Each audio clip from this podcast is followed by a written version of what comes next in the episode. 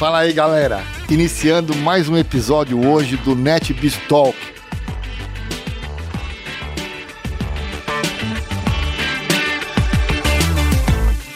Hoje vamos falar de um tema bastante comentado nos últimos cinco anos, com uma personalidade que me honra muito em estar nessa mesa. A gente vai falar sobre Smart Cities, cidades inteligentes, falar um pouco sobre infraestrutura, falar um pouco de IoT.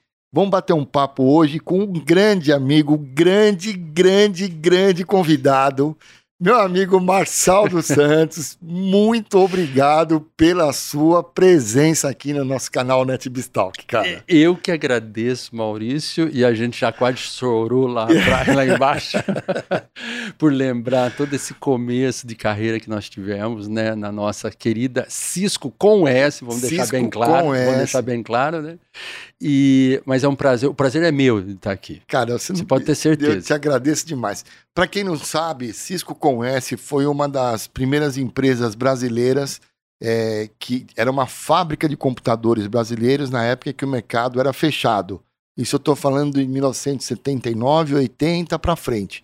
Eu conheci o Marçal em 81 ou 83, Marçal? Acho que foi 83. 83. 83. Isso, que a gente começou com aquelas equipes grandes lá de suporte técnico, né, tanto de aplicativo quanto de sistema operacional. E nós éramos aí o suporte do Bliss Cobol, Cobol. Né? Até lembramos dele um pouquinho antes aí. Antes do PC, né? Sim, Você sim, lembra? claro. Antes claro. do PC. Isso. O, P, o PC já, já existia no, nos Estados Unidos, Não, em 82, né? Ele É, saiu em é. 82. Sim, mas já, já existia nos Estados Unidos e tudo mais, já estava começando aqui as primeiras fabricações, mas por conta até da reserva de mercado, né?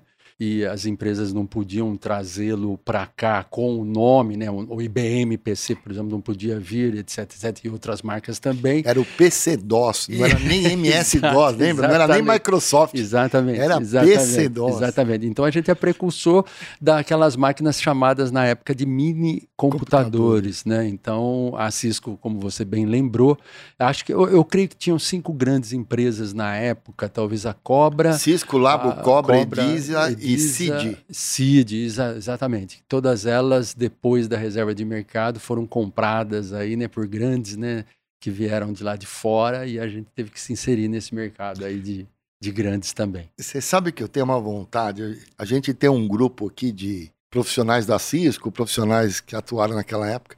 E eu tenho um sonho. Aliás, quem estiver nos ouvindo da Cisco, eu tenho um sonho em gravar um podcast com esses tiozinhos Sim, da informática. sim, que eu sim. acho que foi ali que começou toda, toda a informática aqui no Brasil, não. Marçal? É, o, o caso aí da informática no Brasil, se a gente for falar, por exemplo, eu sou da Unicamp, me formei na Unicamp. Aliás, já te interrompendo pela primeira vez, É, quem é o Marçal, por favor? Marçal dos Santos. Professor Eu da fiz- GV. Eu fiz, ó, vou começar bem lá atrás, bem lá atrás. Eu comecei na informática no colégio técnico, para ter uma ideia. Depois eu fiz Unicamp, né? Tive uma trajetória inicial aí na Cisco, né? Junto com o Maurício, acho que seis anos ou sete anos. Provavelmente um sete Depois eu anos. fui para a Unicamp, trabalhei na Unicamp 16 anos, fui funcionário da Unicamp, dei aula lá também, fui Parte- diretor Da parte acadêmica. na parte acadêmica, mas fui também funcionário eh, dirigindo dois centros lá da Unicamp, fui diretor do centro de computação, eh, fui diretor do centro de comunicação, então um pouquinho Cara, de- que de- honra de falar com você, A gente cara, entende, que sabe também, mas depois eu fiquei um pouco assim eh, atraído de novo para o mercado e fui para o mercado de telecomunicações. Eh, igualmente o mercado de informática, ou de TI, né, que é- tinha uma reserva, o mercado de telecomunicações também tinha uma reserva. E quando houve a quebra da reserva do, do mercado de telecomunicações, as grandonas vieram para cá. Então, Lucent veio para cá, Alcatel veio para cá, a Ericsson já existia aqui, estava fora da reserva, mas já existia e fabricava centrais aqui. Então, essas grandes vieram para o Brasil também. Eu fiquei muito atraído para isso. Era um mercado que só se falava voz na época e estava introduzindo dados. Então, o especialista Marçal da Unicamp foi para a Lucent. Isso é na época da. Rempac, não? Acho que um pouco depois da Rempac, né? Porque a Rempac, aqueles protocolos lá desenvolvidos pelo CPQD e tudo X25, mais. né? X28, Exatamente, pela Embratel, X28, né? pela Embratel, os protocolos e tudo mais, e, e estabelecidos aqui no Brasil, né? Um pouquinho depois. Eu já fui para o mercado de telecomunicações já com o início do TCP/IP, ou seja, das primeiras conexões IP aqui no Brasil Que ano? comerciais. Que ano? Isso foi é, 2000 que eu fui para o mercado. Então, 2000 já era, já, já existia a, a internet comercial, já existia também muita infraestrutura de conectividade baseada em TCP/IP, não em outros protocolos. Claro que ainda existiam muitos outros protocolos. Hoje tudo é IP, né? Não dá, não dá, não dá para fugir disso, obviamente. Mas é, naquela época ainda existia alguns, né? E se interconectavam Então eu vou te contar da minha parte aqui, já que nós estamos batendo um papo.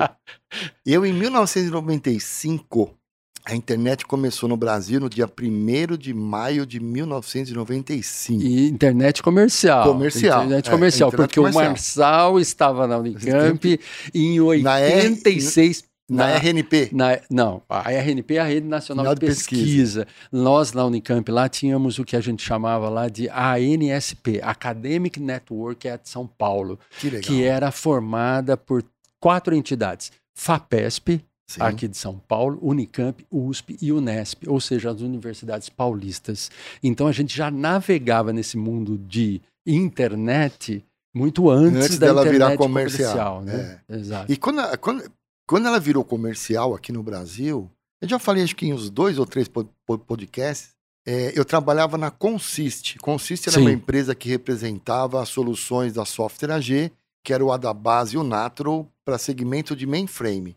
Eu saí da Cisco junto com você e fui para Consist, Hum, porque eu, tra- eu trabalhava com Unix na época, você lembra do, sim, do claro, Unix? claro. E a, e a, e a Consist estava com projetos de downsize, de mainframes para a plataforma Unix.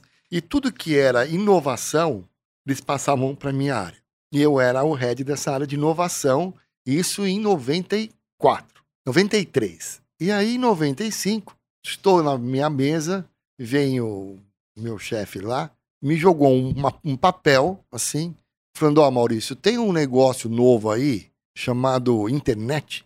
A, a FAPESP, a Rede Nacional de Pesquisa, selecionou 20 empresas e a gente foi escolhida. Eu era Sim. o, o SR04. O link era de 64, Quatro. Backbone Brasil, e caiu o SR04 com um- uma senha que eu não vou me recordar.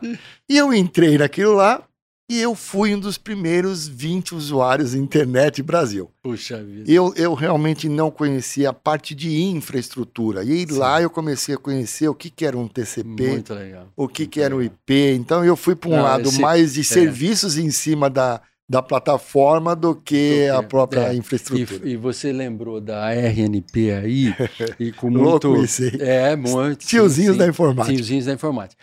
Mas é, me lembrei agora da, dessa semana que passou. O Vitão olha e escuta isso aí, ele não tem nem não tem ideia, nem ideia, do que, nós seja. estamos falando. Não, não É. tem. Os alunos lá da FGV. Ele olha hoje o celular, É. clica e não tem ideia que passa os por alunos, trás. Os alunos lá da FGV também não sabem. Mas o, me, me lembrei do, do falecimento do Eduardo Tadao Takahashi. É é uma menção que eu faço aqui. Ele foi o primeiro eh, diretor aí da RNP, da Rede Nacional de Pesquisa, um professor, um acadêmico, mas ele é um dos caras notáveis na esfera. Tem dois caras que fon- são mencionados né, como notáveis para a rede, para a internet no mundo do Brasil. Esses dois caras, Demi Gerchenko, que ainda está aí, né? Tá entre nós. Está entre nós, e o Tadao Takahashi, que infelizmente faleceu há duas semanas atrás. Puxa vida. Então, é uma perda bastante grande. Faleceu novo, a gente perdeu, mas ele deixou muita coisa. Deixou um legado, né? nós. verdade. E você, só para terminar, só para terminar o que você me perguntou. Que Quem é o Marçal? que não Tem sei tanta quem, coisa. Não sei quem fala mais aqui, se é o Marçal ou se é o Maurício. Tá me Essa- lembrando as épocas da Cisco, a gente Altos discutindo. debates, né? A gente Eram- discutindo E era lá. legal os debates. Com né? certeza, com Puta, certeza. era Mas aquilo. agora, atualmente, o Marçal, eu sou um consultor de empresas, dou consultoria para três empresas aqui no Brasil, mais né, é, meu tempo fixo. Sou professor também do que a gente chama de professor executivo nos programas de pós-graduação da Fundação Getúlio Vargas e no MBA também. Então, é, O Marçal hoje trabalha com infraestrutura de telecomunicações, isso para segmentos de transporte, tanto aeroportos, rodovias e tudo mais. O Marçal trabalha com desenvolvimento de software também, na Tecnosoftware, que é uma empresa uh, relativamente pequena, mas é de um grande amigo também. Né? Você põe um a mão no amigo... código ainda? Não, não. Você dá, não, você vezes, dá aquela rabiadinha do às olho. Vezes, às vezes eu tento olhar, olho para o código lá e falo assim: hum, isso é com você. Você sabe que eu tenho vontade, mas Ficou... hoje. Ó, deixa eu te falar uma coisa, deixa eu te falar uma coisa, que me perdoem os desenvolvedores de hoje. Mas o troço ficou muito chato. Tem muita linha. Tem muita linha. É muito, sabe, é um jogo de Lego. É um a gente jogo de tinha que Lego, escrever as linhas. É. Agora é um jogo de Lego. Você tem que pegar um bloquinho aqui, juntar Tá com com o um outro, tal, tal, ali. tal. Então, se você sabe formar Lego, beleza. Você montou É. e você desenvolveu. É chato, mas é eficiente, né? Não, é eficiente e olha, é um negócio que está aí. E graças a Deus, as nossas máquinas têm muito mais bytes do que nós tínhamos antes. Nem- Porque armazenar tudo isso.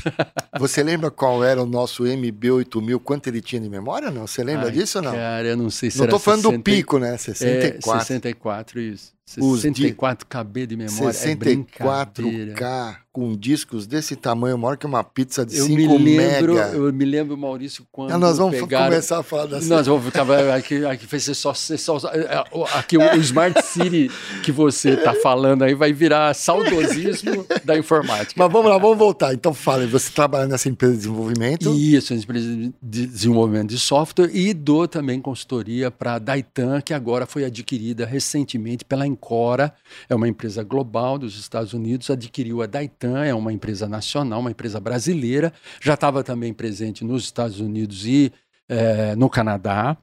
É, um pouco na Ásia também, com algumas coisas de telecomunicações, software de telecomunicações, mas mais presente aqui mesmo no Brasil e na América Latina. Então a Encora comprou a Daitan. Então dou consultoria também para essa empresa, tentando aproximar negócios para a Daitan Encora aqui no Brasil. Então essas três empresas aí.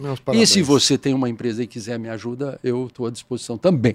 Claro, e será de grande valia. É isso aí. Vamos falar um pouco sobre Smart Cities, cara. Vamos lá. Que te- é, é- é um tema. por que, que eu te chamei para falar esse tema? Eu sou. Eu trabalho com marketing digital. Hum, E o marketing digital, o foco do marketing digital são as pessoas, né? Entender o perfil das pessoas, entender o Uhum. comportamento das, das, das, pessoas. E o marketing é, uma, é, uma, é um conjunto de ações e de soluções onde eu consigo é, localizar essas pessoas para que eu leve um Hum. serviço, uma mensagem ou qualquer coisa, né? Para não levar para você uma mensagem que não tem nada a ver com, com, com, com você. Eu estudei tanto pessoas, né, tanto o comportamento das pessoas por causa das Hum. soluções que a gente representa, as soluções da Adobe, que abriu assim para o mal, né, para o Maurício, essa ideia mais Uhum. pessoas. Eu comecei a ficar é, a tecnologia já são 38 anos que a gente trabalha com isso, Hum. mas hoje uma coisa que me fascina tanto quanto a tecnologia são as pessoas, né? Hum. E aí eu comecei a ir atrás de soluções técnicas para ajudar as pessoas, não só no segmento de marketing digital, mas no segmento de benefícios para ela. E aí eu fui atrás dos temas e um deles é relacionado a Smart Cities. Marçal, qual é o seu conceito de Smart Cities, cara? Pois é, vamos, vamos tentar, tentar ser breve. Tentar ser não breve precise, nessa, por favor. Nessa, Não Nessa- nessa pergunta que você me fez. Smart City ela não é um tema só dos cinco anos, talvez, que você mencionou. É um tema que vem sendo discutido há um certo tempo já. Porque com o advento da proliferação da tecnologia, seja de conectividade, seja de facilidade, seja de eh, informatização, vamos usar esse nome que já é até um pouco mais antigo, né?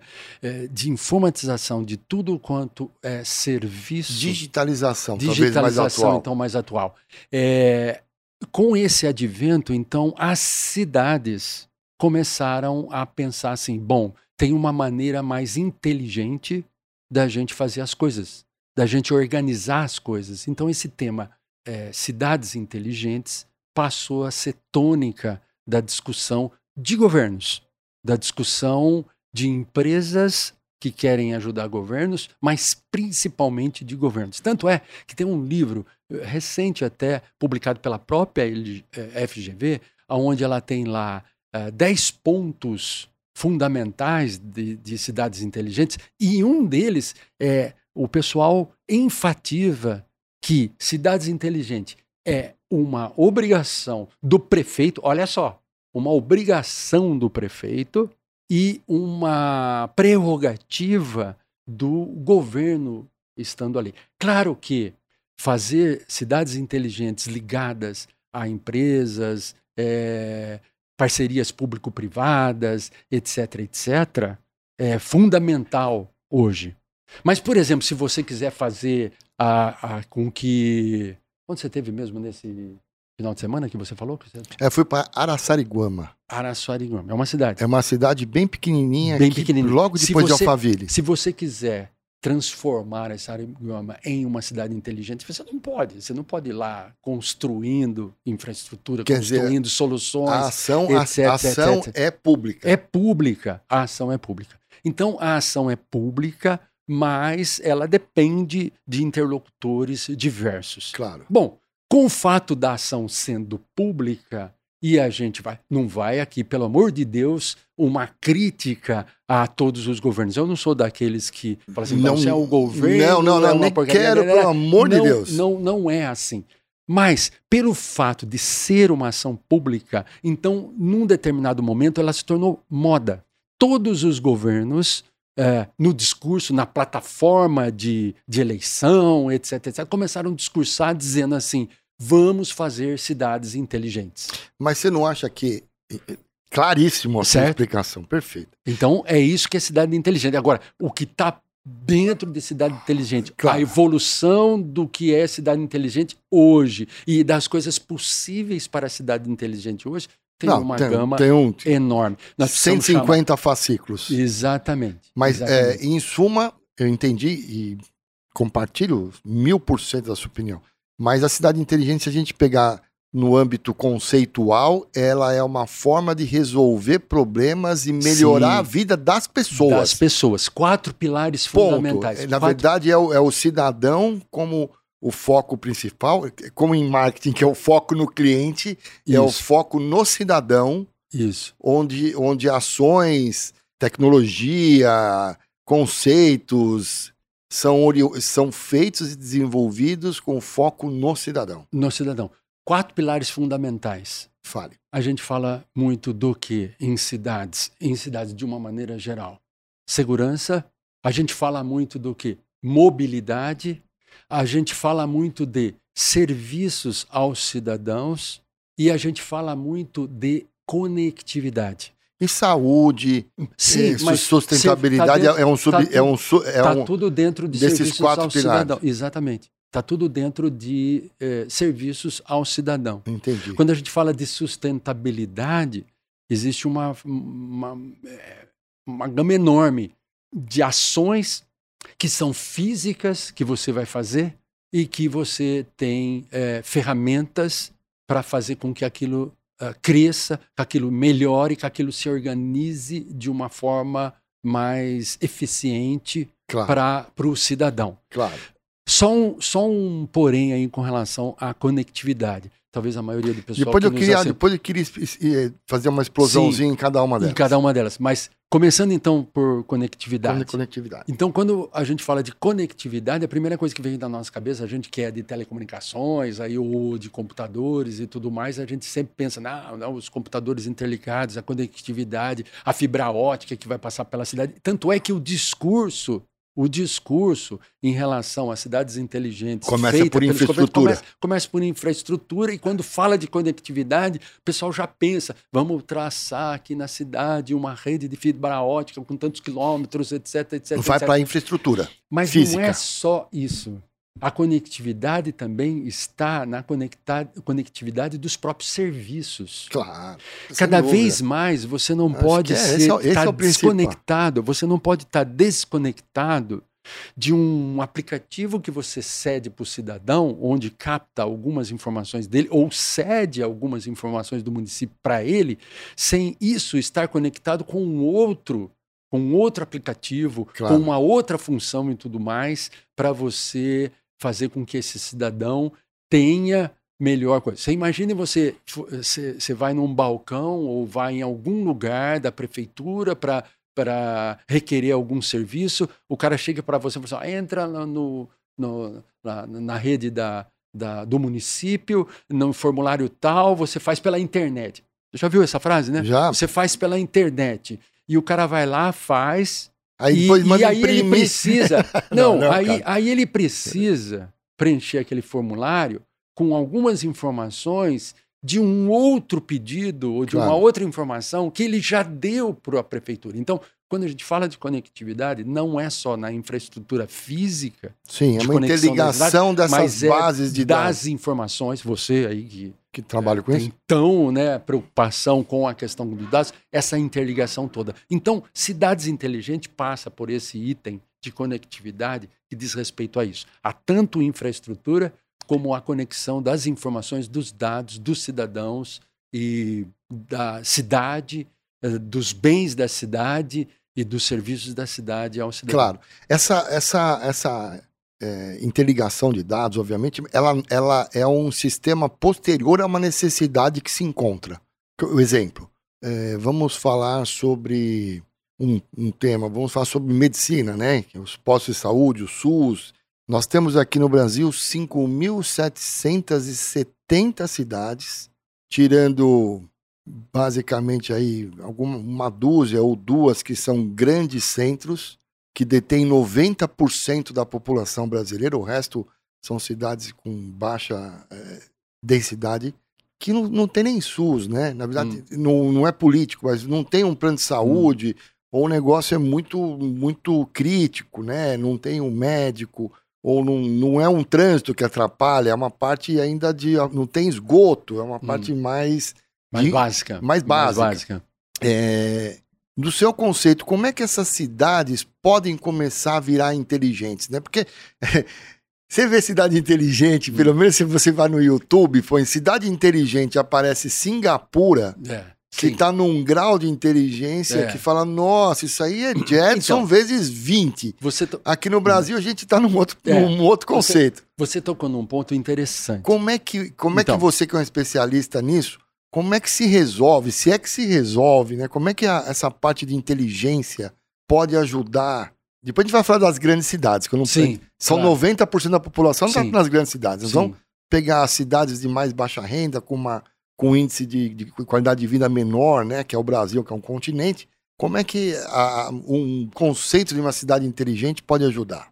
Então, o- você falou um tema interessante, ou seja, quanto maior a cidade, maiores os problemas. os problemas. Então, ah, o fato da- das soluções para cidades inteligentes acabou chegando primeiro realmente nas maiores cidades, que têm os seus maiores orçamentos também e tudo mais. tem maior E quantidade de pessoas, tem os maiores problemas. os Então, maiores problemas. Vamos, vamos- vamos pensar uma cidade como São Paulo, Como São né, Paulo. gigante, né, uma megalópole aí. Então, obviamente, as a- a- talvez as primeiras soluções de cidades inteligentes talvez começaram aqui. E tem que. É, não ou que, então, ou não então que tenha, mas tem, É. um, um problema enorme É. aqui também, né? também. Ou então naquelas pequenas cidades, que pode ser até dentro dessa classificação que você faz aí, mas que tem talvez um IDH maior, é, tão próximas a grandes centros, sabe? A região de Campinas tem muitas, tem pequenas cidades lá como Valinhos, Vinhedos e tudo mais, que estão num grau de sofisticação bastante interessante. É, Eu imagino. Mas por quê? imagino. Porque sempre estão próximas a grandes centros, então são Aprendem com o grande sempre, os problemas e, os Exato, e, e- exato. e as então vantagens. se resolve. Mas vamos lá na tua pergunta em relação àquelas pequenas cidades Aquelas que têm problemas básicos, muito básicos, de infraestrutura. De vida, exato. É, Como é, que, a- como, é que, termos, como é que a cidade inteligente pode ajudar? em termos de cidades inteligentes, ou as soluções de cidades intelig- inteligentes para ajudar essas pequenas cidades, para ajudar, vai depender mesmo de uma iniciativa de um governo De um maior. público. Nós falamos no começo Sim, a dependência do setor primeira público. do setor público. Então o setor público tem que estar atento a isso. Vamos lá, São Paulo é o estado mais rico da federação, certo? Então, por exemplo, quase todas as cidades de São Paulo teriam condições e tudo mais? Não. Tem cidades menores em São Paulo que precisariam, precisam de uma ação governamental estadual, talvez, né? ou próximas de uma rede metropolitana, por exemplo, Campinas. Eu falei das pequenas cidades lá em torno da cidade de Campinas, mas Sim. muitas iniciativas ali de Campinas são extrapoladas para cidades menores que tenham menos condições. Como São Paulo extrapola para Campinas, Campinas Isso, extrapola para Menor. Então eu vejo, eu vejo como partindo daquela premissa nossa em relação da responsabilidade governamental dentro dos estados aí, até os estados mais pobres, mas que têm a sua capital, que tem o seu governo ali com, com a noção ou com uma iniciativa já de implementação de cidades inteligentes, ele tem que extrapolar isso daí para aquelas cidades com, claro, uma, uma deficiência básica claro. maior. Primeiro, você disse bem, trata lá os esgotos, É, claro. trata lá o lixo, Ele- trata lá Na verdade, o o, lixo tem, tem projetos de. Smart Cities para lixo. É. Você não acha que a, a- que, a, que a parte de Smart Cities para essa cidade talvez seja uma coisa, ou, ou seja, a chegada da tecnologia numa cidade com maior problema, você não acha que é um- uma grande vantagem? Po- Pode ser uma vantagem, Maurício, mas quando a gente fala, né, se aquele cara não tem nem o que comer, vamos, pensar. Eu estou usando a analogia, né, Sim, do sim. pobre lá. De repente, assim, o cara não tem nem o que comer, você quer colocar uma roupa bonita nele. Não, talvez. Entendeu? Eu- Então, a, minha, a minha colocação é o seguinte: alguns problemas são muito básicos. Cidades inteligentes ou soluções para cidades inteligentes, neste momento, pode não resolver aquele problema fundamental ali do esgoto. Sim, Entendeu?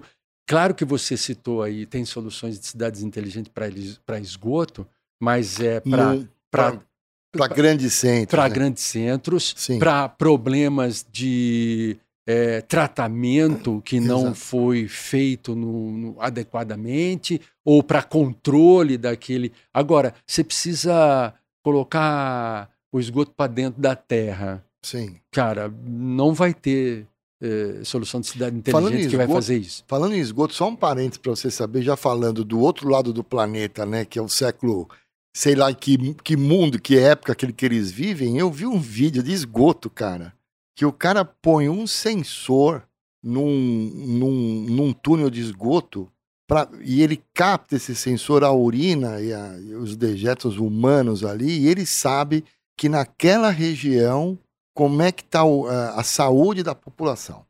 Isso Olha que daí, legal, né? Isso daí remonta. é, eu vou, vou dar um pulo. Não, mas depois a gente volta. Foi só Não, um parênteses. Deixa eu dar um pulo lá. Muito pra- legal, né? Deixa eu dar um pulo para.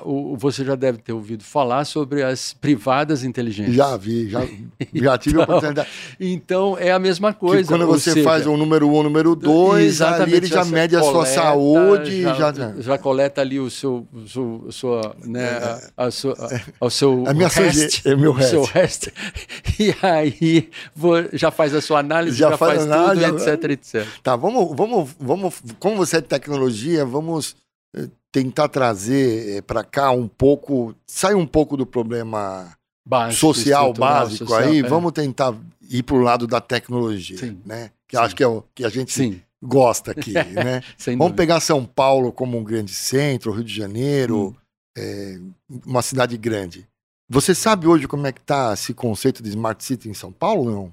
É, eu, eu Ou nos creio- grandes centros, né? Como é que isso está andando? Sim, eu creio que assim, é, existe muita implementação já concluída do ponto de vista até do que se pretendia alguns anos atrás. Então já chegou num nível bastante interessante. Por exemplo, naqueles quatro, dentro daqueles quatro pilares, a parte de serviços.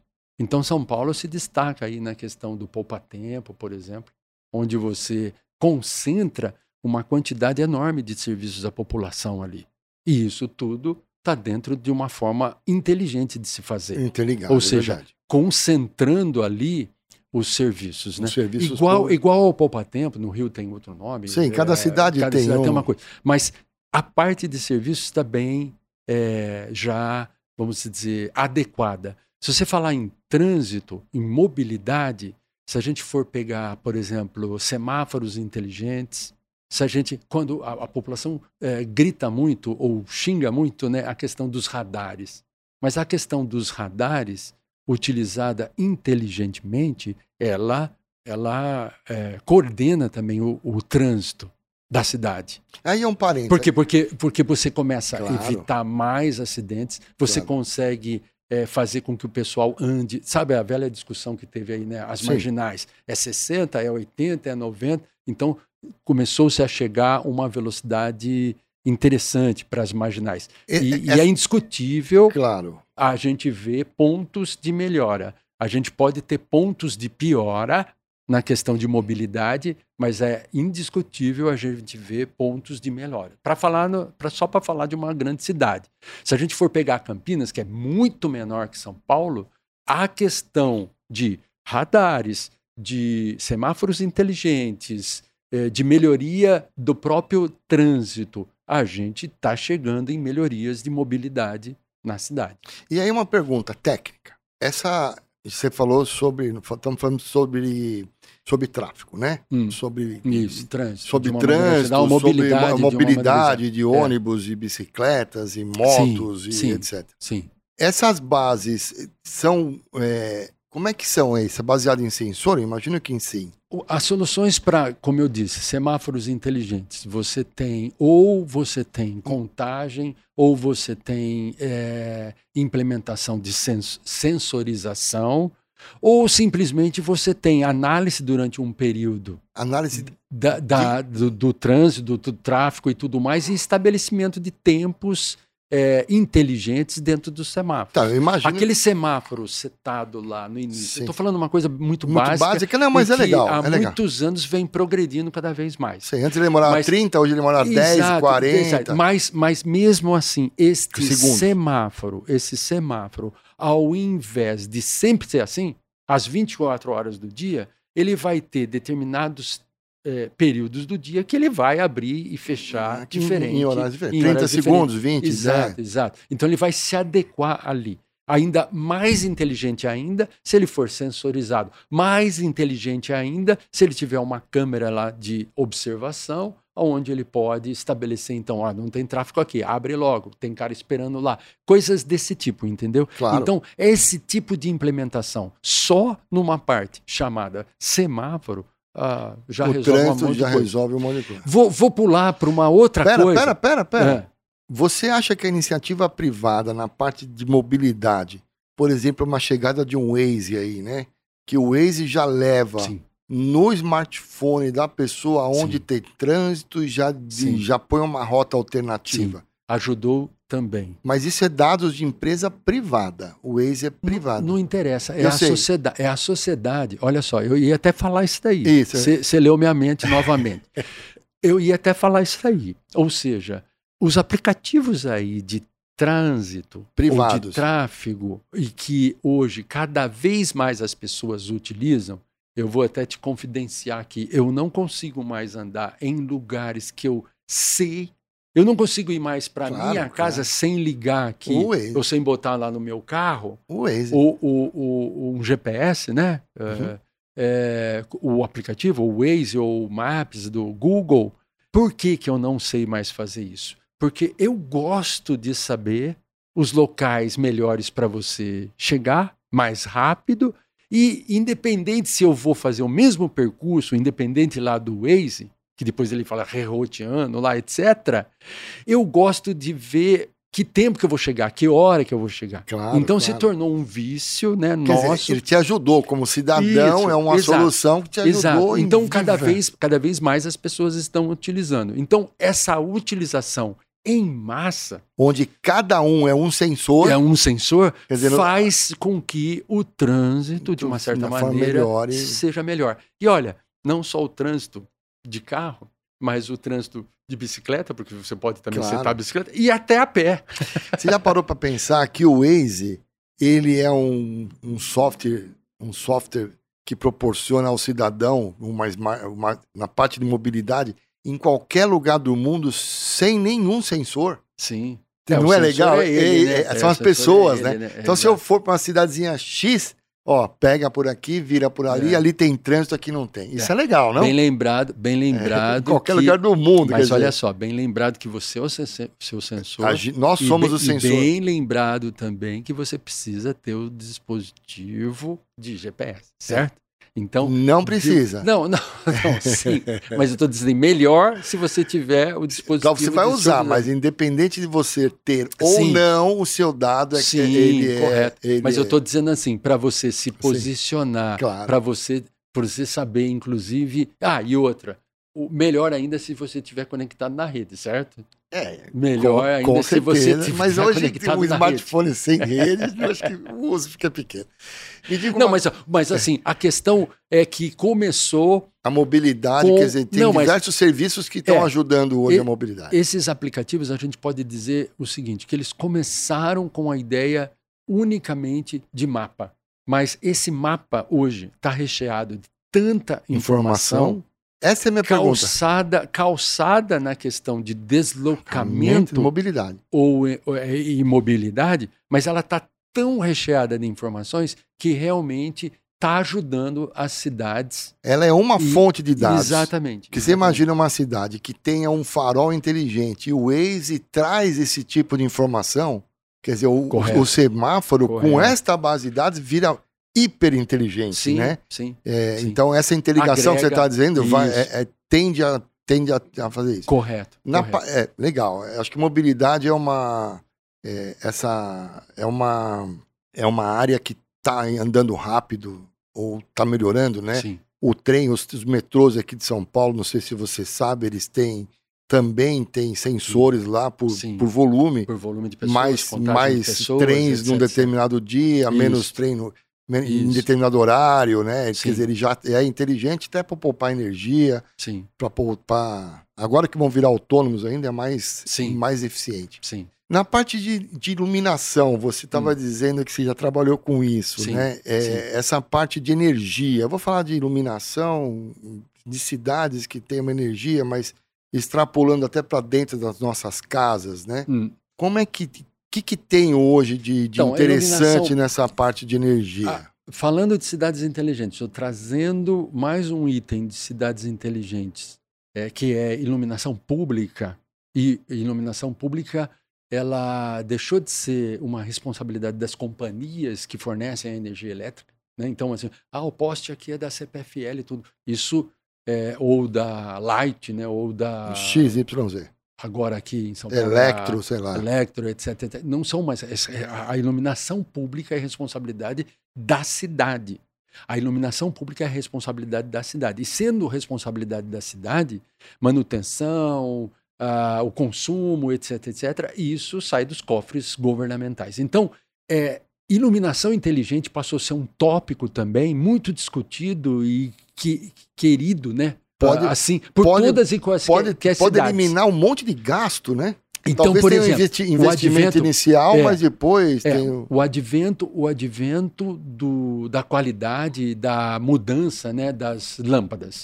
Então hoje a iluminação por LED e tudo mais, autossustentáveis é, com isso, com... exato. Mas além disso, mesmo o LED, se a gente somar aí todas a, a é, eles ah. consomem, etc, etc. Então vamos fazer uma iluminação inteligente. De que forma?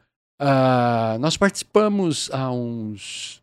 Isso quando eu estava na Ericsson ainda, então nós estamos falando de seis anos atrás. Seis anos atrás, nós participamos de um projeto que nós levamos para uma cidade do México, uma cidade chamada Guanajuato, no México. Nós levamos um projeto para lá de iluminação inteligente. É uma cidade que era uma mina de prata no, no, no México e essa mina foi desativada, né?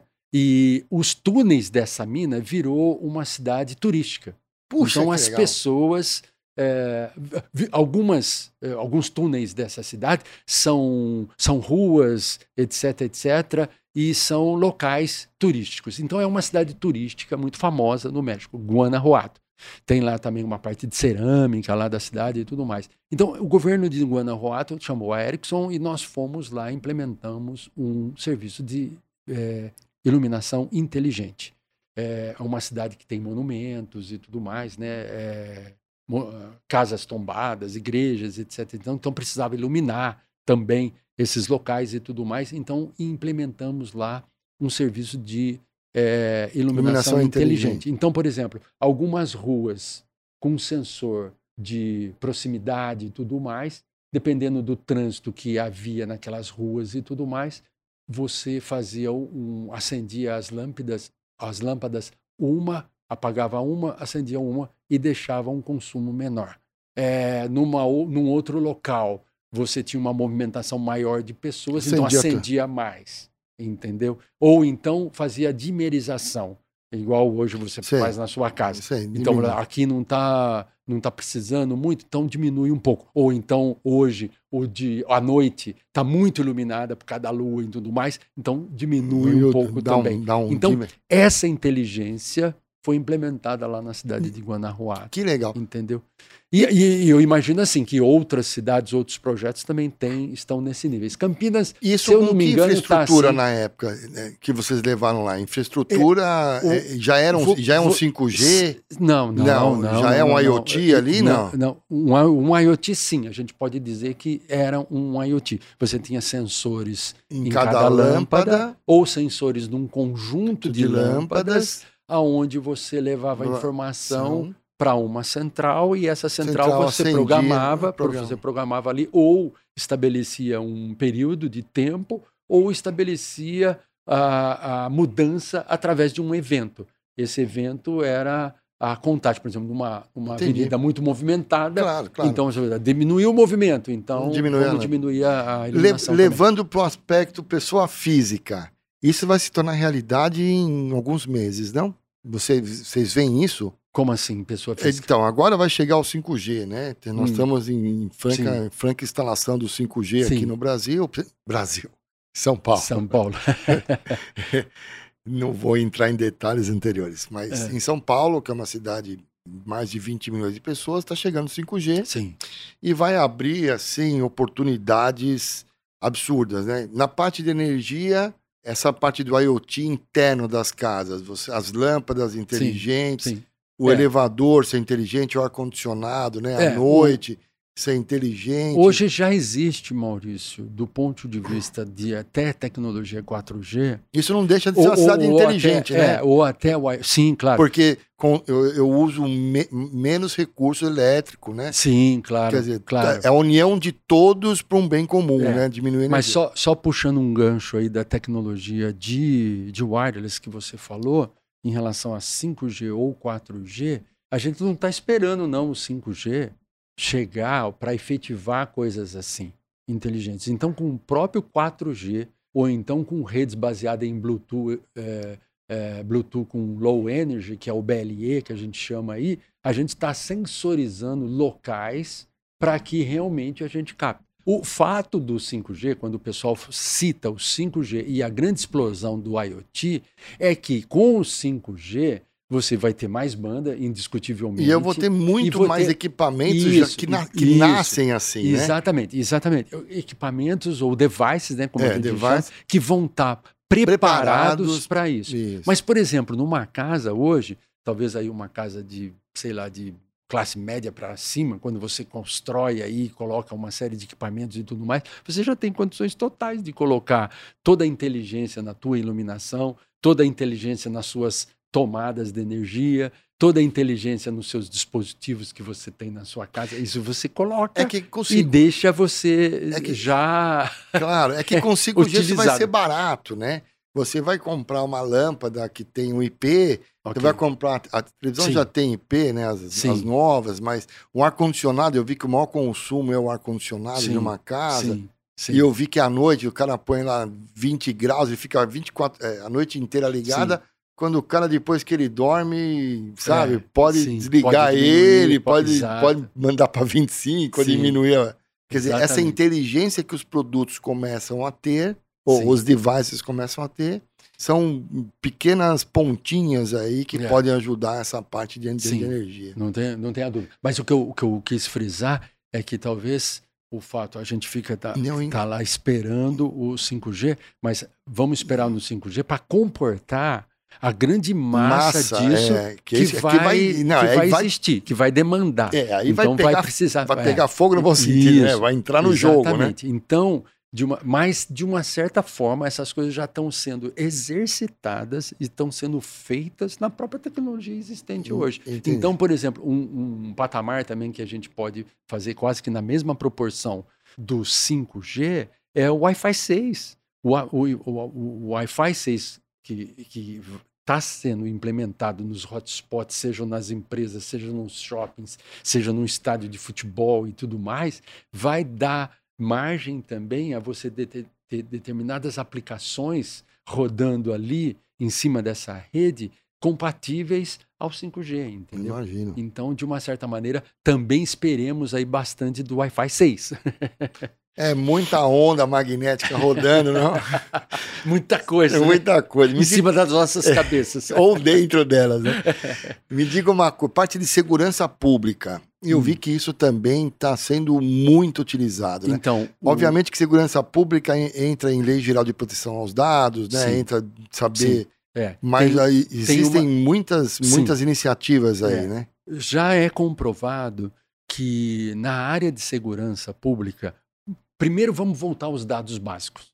Hoje você é abordado por um policial na rua e você entrega talvez, não precisa nem entregar seu documento, você tem que falar o número do seu documento. Não, hoje é só pelo Porque porque ele vai Não, só pegar ó, é, pelo aplicativo pelo, Então, mas ele te pede o documento, mas se você não tiver o documento e falar assim, OK, me fala o número do documento, ele vai lá no sistema Sim. e ele acessa o teu documento e acessa a tua o teu RG ou a tua carta de motorista. Existe um termo antigo que eu vou falar aqui para quem não conhece, chama capivara do sujeito. Capivara do sujeito, exatamente. Então ele olha lá. Você sabia disso. Vitão? A capivara é, é usada até hoje, isso aí? É. é. Quando puxa a capivara, que você traz todos os dados do cara. É. Então aquela história assim, né? Você lembra? Isso também é, é antigo, né? É da idade do Maurício aí. é, eu sou mais velho que o Maurício, viu? Só para aliviar a barra dele, tá? Mas a, a... Nós não somos velhos, Marçal. Nós somos, somos, vividos. Vividos, exatamente. Experientes. Experi... É, ainda é em aprendizagem. vale. Mas olha só, é, aquele negócio de você estar tá portando documentos, esse negócio vai acabar. Não, já acabou. O dinheiro é, físico está acabando nos grandes tá centros, tá, né? Está portando, ou seja, ah, foi enterrado. Lembra essa história? Foi enterrado como indigente porque não tinha nenhum documento. É, não existe mais, né? não tem mais. Então, de uma certa forma, é, os dados, esses dados para a segurança pública, são fundamentais. É claro que, de novo, nós vamos cair naquela coisa. Bom, a polícia de São Paulo, a polícia do Rio de Janeiro, a polícia do Rio Grande do Sul, Santa Catarina, que são países aí mais, né, mais abastados, vamos mais chamar estados assim, mais, mais estados mais abastados, talvez uma, tenha uma estrutura melhor. Mas a gente está vendo isso também em alguns estados que são mais pobres e tudo mais. Por quê? Porque isso é fundamental para o cidadão. Claro que é. Entendeu? Então, é, o primeiro, na área de segurança, dado é fundamental.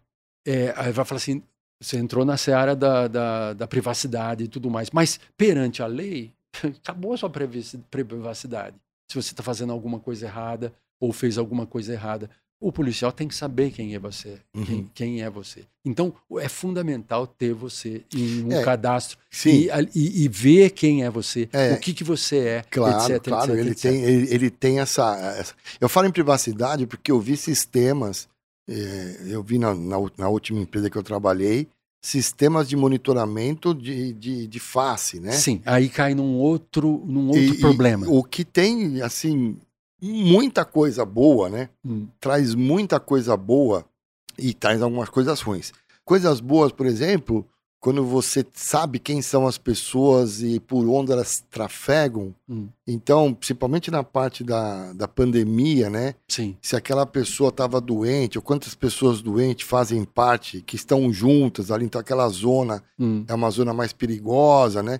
Na verdade, tudo isso se acontece hum. porque existe um, uma identificação da, da, da, da, pessoa. Yeah. E aí entra do lado ruim, quer dizer, aí tem um subsistema, são big datas e big datas, né? Hum. É, big data são dados obtidos em real time ali para hum. que sejam tomadas decisões. E ao mesmo tempo tem a privacidade. Fala, pô, eu não quero, sabe, não quero que ninguém saiba que eu tô aqui. É. Né? É esse. Big Brother é. maldito, no é. bom sentido. É. Nessa esfera aí, a gente vê Mas até alguns vídeos. Tende a caminhar para isso ou não? Não, não tende a caminhar. Tende a, caminhar a gente tem isso. que resolver essa questão aí entre a questão, já que a gente estava falando de segurança, entre a questão de segurança e a questão de privacidade. É uhum. aquilo que eu te falei. Para, em nome da segurança ou para a segurança dos cidadãos, a gente tem que é, comprometer alguma questão que ao, ou algumas pessoas possam pensar em privacidade. Vou te dar um exemplo recente. Talvez a atual, ética seja a coisa é, mais usada, um, mais um, definida. Um exemplo recente, atual e da nossa cidade. As câmeras de reconhecimento facial do metrô de São Paulo, implementadas pela concessionária de São Paulo, que é a CCR, na linha 4, tiveram que ser retiradas por determinação de uma juíza. A questão de um mês, eh, março ou fevereiro. Por quê? Porque entrou-se com um pedido lá de que tava, havia aquelas câmeras estavam fazendo uma invasão de privacidade, por exemplo, para crianças, com crianças, etc., que trafegavam ali no metrô. É um assunto a se discutir. Então, eu realmente não sei dizer se isso é uma invasão de privacidade ou não. Eu, particularmente, acho que não é porque a concessionária é pública, ela foi, é, é, ela entrou ali para coordenar o metrô e o uso daqueles dados ali que ela está fazendo vai ser em benefício tem que ser da segurança. Éticos. Isso, o uso tem que ser ético. Isso, da segurança do metrô. Sim. Ponto final. Ela tem então, que ser uma empresa ser ética, Exatamente. como qualquer outra empresa que detém. Mas, mas ela, mas ela tem uma concessão, então ela tem que ser ética, entendeu? Então é, ela não pode, ela não pode usar aquela informação e não vai usar. Não, não vai usar. Não deveria jamais. Não, mas não vai usar, não pode usar, porque ela tem uma concessão pública.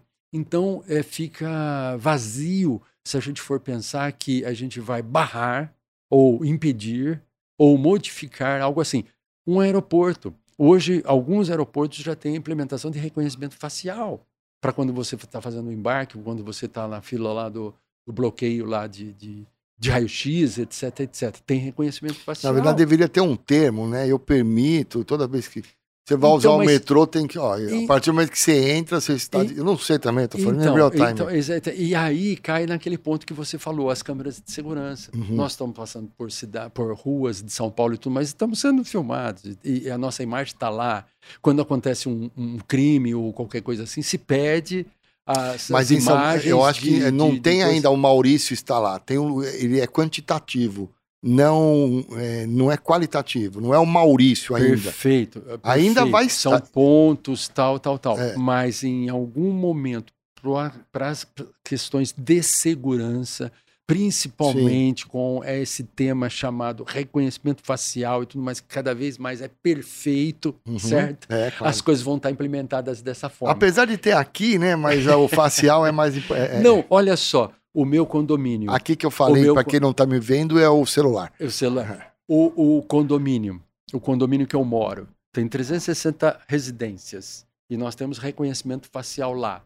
As imagens que, que, que, que estão sendo captadas para mim lá, para bater com a identificação que eu tenho. Eu não sei se estão sendo armazenadas ou não. Eu não, não sei se estão sendo eu sei, mas é, não. Mas é o, meu, é o nosso condomínio privado é. que estabeleceu isso. E certamente não sei, se tiver alguém lá que vai chegar e vai falar assim, não pode ser feito isso, não quero que seja. Tá bom, então você põe um, uma coisa um, no rosto. Um saco de pão na e cabeça. Usa, e usa lá digital, ou usa outra coisa, ou pede para o porteiro abrir. É, é, que, é, que, o medo, o medo da população, eu sei porque o marketing ele se preocupa demais com isso. É, é uma coisa que no marketing é, meu, é um dado que é. é inviolável, né, teoricamente. Sim. Mas a, as pessoas se preocupam porque quando eu, eu, eu a, a câmera me vê na rua, né?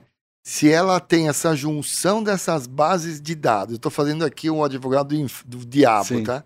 Sim. E ela sabe que eu tô devedor no banco, por exemplo. Sim. Ela pode saber, certo? Sim, sim. E a hora que eu entro num restaurante, se o restaurante teoricamente tivesse acesso e falar, ó, você não tem não vaga. Porque você não vai pagar. É, é, pode me tratar de uma forma diferente por saber quem eu sou quando não deveria saber. Sim. Então, é, eu acho que o uso dessas informações elas têm que ser éticas. E aí o benefício é absurdamente grande. Correto. Né? Para o uso Mas bom. olha, é, não sei o quanto que você está familiarizado aí com a LGPD, e o quanto que você assim está olhando a lei de uma certa maneira e a praticidade de se implementar essa Sim. lei. Obviamente, uh, semana passada eu participei de um, de um evento junto com o pessoal lá da HPE, eh, aqui em São Paulo, e eu fiz essa pergunta para os dois que estavam falando lá, se a LGPD ela tinha meio que bloqueado os avanços que a gente está falando aqui, que a gente está comentando. E eles disseram assim: não, olha, é, pra, no âmbito da segurança, no âmbito da privacidade, no, ando, no âmbito para coordenar melhor o uso desses dados, eu acho que a LGPD veio para ajudar. Perfe eu acho perfeito. Mas, num certo momento, uma vai... das respostas foi o seguinte: num certo momento, ele deu sim uma freada, por quê? Porque as corporações ao invés de sair implementando aí de tudo quanto é jeito, de qualquer forma, tiveram que parar um pouco, olhar e assim, como que nós temos que implementar? Uhum. Ou como nós podemos implementar? Nós estamos nessa fase aqui, Marçal. NetBees, ótima para implementar, sem fazer um jabá.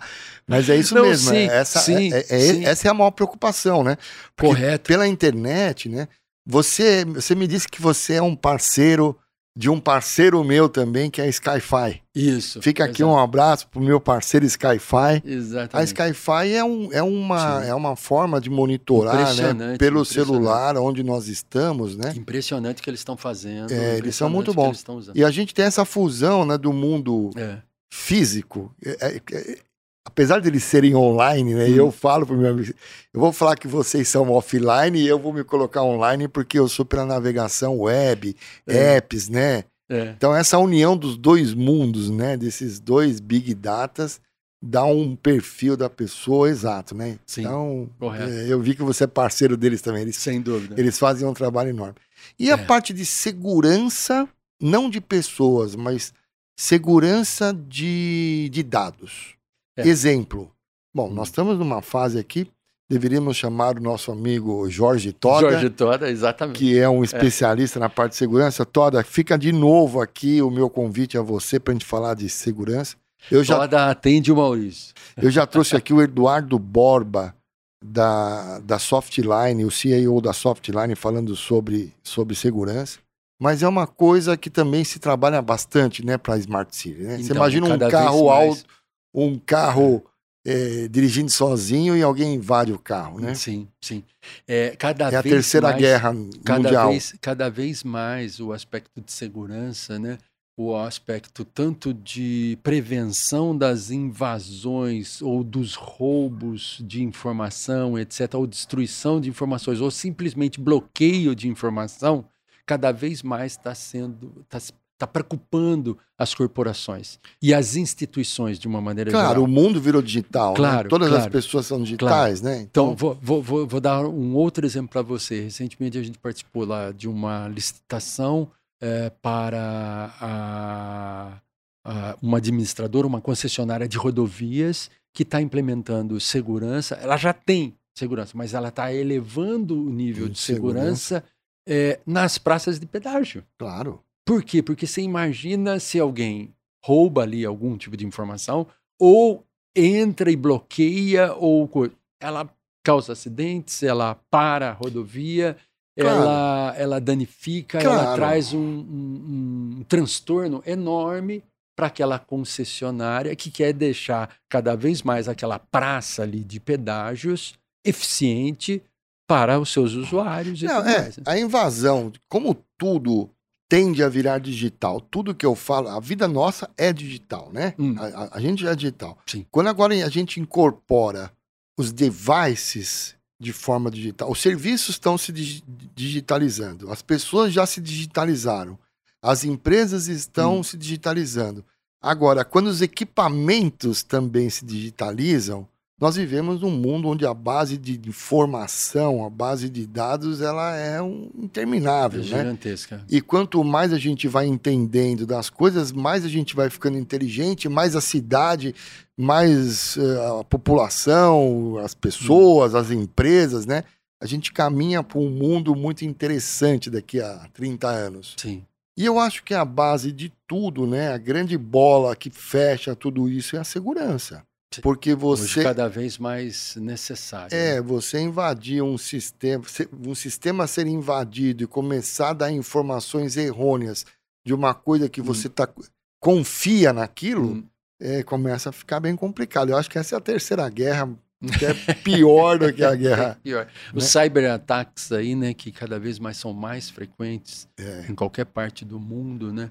É, causa transtornos assim muito grandes. Mas ainda Um em empresas, serviço, né? é. A hora que ataca um, Não, um, mas um exército, né? mesmo- Uma mas- armas. É, mas mesmo vamos, vamos dar um exemplo recente na área governamental. Você se lembra aí sobre o ataque que foi feito na base eh, da informação do SUS? Sim, sobre vacinação. Exato, esse é um problema. É, um- é um transtorno. Um Já- transtorno absurdo. A gente a gente estava tava vivendo, e está vivendo ainda, né, um momento de pandemia, apesar das flexibilizações todas, apesar de, né, Isso é um da gente estar vencendo esse período e tal, mas dur- durante um período onde todas as pessoas estão assim sensitivas, Sensível. onde é, é, as pessoas precisam aí É é, da informação, ou, ou- seja, para frequentar, exemplo, caiu justamente naquele ponto onde estava liberando algumas coisas, onde o cara tinha que apresentar lá o, o certificado dele de vacina e tudo mais. Aí perde-se essa base. Você imagina perder um prontuário eletrônico da população? Então, Você fala, muito eu, complicado. vou, eu tenho uma doença, não tenho Sim, mais, ou a doença. muito dizer, complicado, isso é complicado. muito Essa complicado. parte de segurança. E, e- e o pessoal, quando começou a utilizar, é, confiou nisso, né? É, confia, Exatamente. E, e tudo bem, o serviço é excelente, É está aqui, excelente. restaurou, etc. Mas teve aquele período lá onde ficou naquela dúvida: "Ih, e agora? Perdeu tudo. É, nossa, o que, que vai fazer agora? Qual a informação? Será que estão será que estão Será que é- evitando? É, é, É, será que é entra, não, proposital? E aí entra, será que e o aí entra mesmo? muitas entra o outras. aspecto político. Aí entra fake news, aquelas coisas. Exatamente, exatamente. Então, assim, Que é, um É. outro, que é uma outra guerra, né? A guerra da comunicação, né? sim, sim. É uma Essa- outra, é uma outra, é uma outra, um outro problema Essa- ou uma vantagem, né? É, essa É, o- é, é, o- até- é, o- é essa, complicado. essa, é, essa é muito complicado. tá, tá, eu acho que isso aí, Maurício, eu vou entrar numa esfera agora mais assim, talvez pessoal, faz parte da depravação. Olha só o termo que eu vou falar, e quem aí for religioso vai atrás. É, da depravação total do homem. O homem é depravado. Então, por si só, nós precisamos de coisas, nós precisamos de amigos, nós precisamos de círculos de amizade, nós precisamos de educação, nós precisamos de tudo para tirar essa depravação total. Nós precisamos da religião, nós precisamos de, de se apegar em algo para que essa depravação nossa, inerente nossa, do nosso nascimento, não vá para fora. E aí, quando você falou da informação, da falsidade das informações, o que, que acontece? A pessoa tem o prazer de deturpar aquela informação. E aí, ó, e, e usa tecnologia para isso. Porque constrói um vídeo. É, É o lado você- ético, né? Constrói um vídeo totalmente falso. Aí tem que existir a contraprova É. de um especialista de olhar aquele vídeo e falar assim: isso aqui é um vídeo montado. porque Mas já passou som, essa informação, já coisa, passou. já, coisa, já é de data tal, a imagem não tem nada a ver, etc, etc. Olha só o trabalhão Mas que dá. O Vitão, por exemplo, Vitão, é, o Vitor é o nosso é, profissional aqui, quem está nos vendo. Você sabia que o Twitter foi vendido? Sabia? Tá nas primeiras notícias aí. Pois né? é, o Twitter foi vendido ontem. Esse episódio hoje é dia 26 de, de abril de, de 2022. O Twitter foi vendido no dia 25 de abril. Você chegou a ver a imensidade de fake news Isso. que Exato. existe no Twitter? Exato. Você chegou a perceber, não? É, até- ó, tá vendo? Mas você, você percebe e vê, né? O Wesley Mann comprou, não, esse negócio virou um Seara mundial. É, Bom, é, para finalizar, liberou, liberou geral, né? a gente pode ficar aqui Duas horas, três 30 horas. horas, né? trazer para a mesa sobre Smart City o Sérgio, né? O Sérgio Sim, Prosdóximo, Sérgio, é, Sérgio. o Lapa- Sérgio está fazendo algumas implementações aí, É, o Lapinha também. o Lapa também Muito interessante, Exxon. muito interessante, É, é muito, são muito precisos nisso. Conceito final, Smart City, necessário, Eu acho que é inevitável. inevitável. Inevitável. Perfeito. Ele, ele mais, do, Inevitável, mais do que é necessário, ele é inevitável. Por quê? Porque as cidades vão incorporando isso.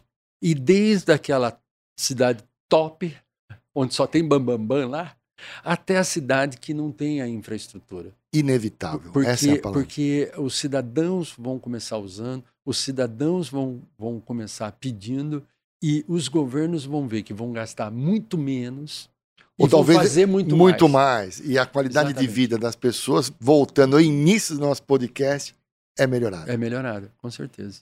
E ó, um dado interessante: nós, é, até 2020, 60% mais ou menos da população vivem em cidades. A perspectiva de 2050 é que pelo menos 75% a 80% das pessoas vivam em cidades, Em grandes centros. em grandes centros. Entendeu? Então vai falar assim, vai sair, vai acabar o pessoal do campo, vão ter máquinas lá, vão ter gente, Ou, ou, ou elas, ou elas também vão, vão, vão, Sim. vão virar grandes centros, né? Não, é, a gente Ah, pensa, campo- pensa campo. lado para o campo em termos de plantação, em termos de coisa, né? Cada vez menos trabalhadores no campo.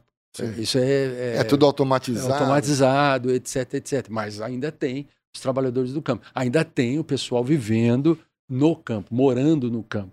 Mas 75 a 80% das pessoas vivendo em cidades, nós vamos precisar de cidades Vai, é inevitável. inevitável isso. você- Marçal, amanhã, vou fazer outro jabá.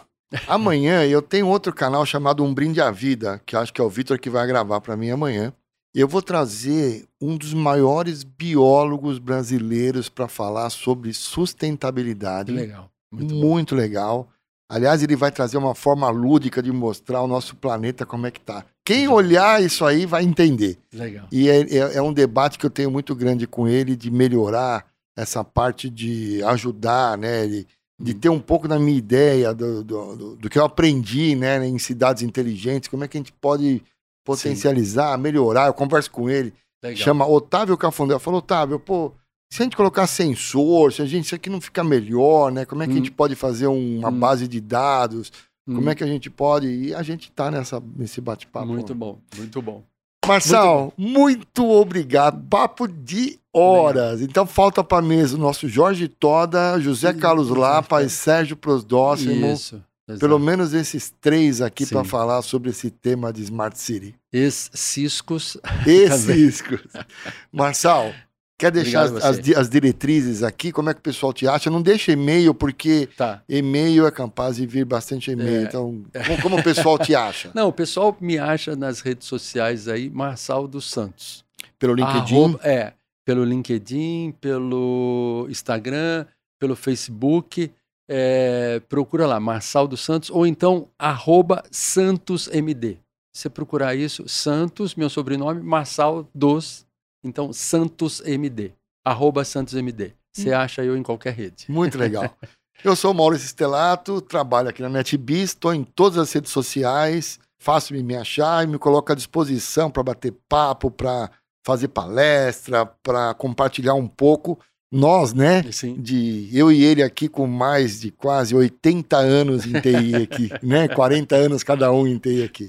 Sem dúvida. Muito obrigado, Marçal. Muito obrigado, Obrigado, por você, Maurício. Maravilhoso Obrigado da episódio aqui do Talk. Muito obrigado também. Obrigado. Tchau. Abraço, Tchau. abraço.